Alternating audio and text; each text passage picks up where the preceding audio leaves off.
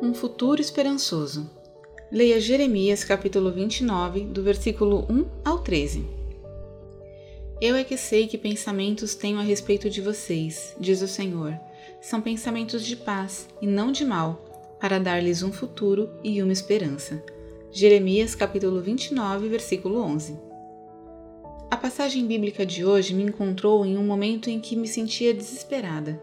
Eu era muito pobre meu filho havia se suicidado e menos de um ano depois meu neto morreu de câncer. Meu mundo parecia ter desabado. No começo eu senti raiva de Deus por permitir isso, de meu filho e dos médicos. Aos poucos, mas com certeza, percebi que coisas ruins acontecem com pessoas boas e que Deus nunca nos prometeu uma vida sem dor e sofrimento. O que Deus prometeu, porém, foi amor suficiente para enxugar nossas lágrimas e segurar-nos quando não tivermos coragem para prosseguir. Demorou muito e ainda estou me recuperando. Mas uma coisa que aprendi foi que, apesar de todas as circunstâncias ruins, apesar da dor, Deus é bom. Ele entende nossa dor e jamais nos deixará ou abandonará, mesmo quando parecer o contrário. Tudo o que precisamos fazer é confiar nas suas promessas clamar ao nosso Pai amoroso e perseverar.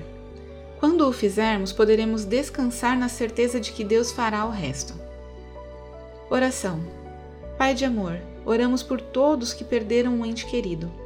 Traz-lhes paz e conforto. Em nome de Jesus. Amém. Pensamento para o dia.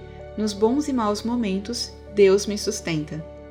Oremos pelos pais de luto por um filho. Amanda Thompson, Gauteng, África do Sul.